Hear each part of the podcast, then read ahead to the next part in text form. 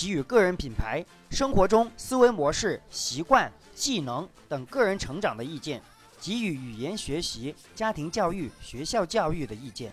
可在腾讯视频收看、喜马拉雅电台收听、微博上查看我所有的中英文和粤语的分享。我看过这部小王子，我看了，我看了。因为小王子，那就证明，因为你的你的单词量连连三千都没有。所以我要放放放放低我的那个水平线，因为我已经尝试了，就是我看了，我觉得我已经看了三分之一了。我我看得懂它，是因为我看过中文版，我看过中文版，你听我讲完。我看过中文版。没想说话，你继续。然后这个里面你说的，你说让我就是一篇里面只能查一两个单词是吧？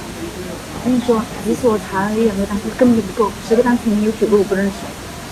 我那时候是跟你说，第一本书不要这样做，是隔一个词查一个词。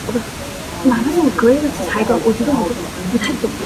你的语法结构基本上为零，你没有完全没有语法结构的思维。但是只是看语法书是不过，你得从那些最简单的书，比如说你说的那个少儿语言的，就看这些书，你要形成最基本的思维。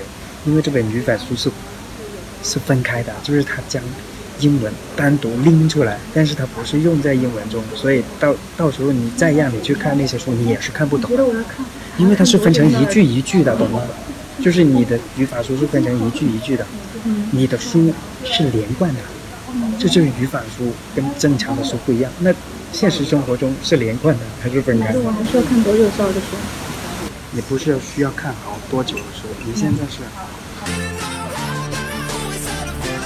谢谢你花时间收听这个音频，希望你能够订阅我的频道并留言你的感悟。你的留言就是我的氧气，所以希望你能花一秒钟的时间打声招呼。我是建聪，我们下次再见。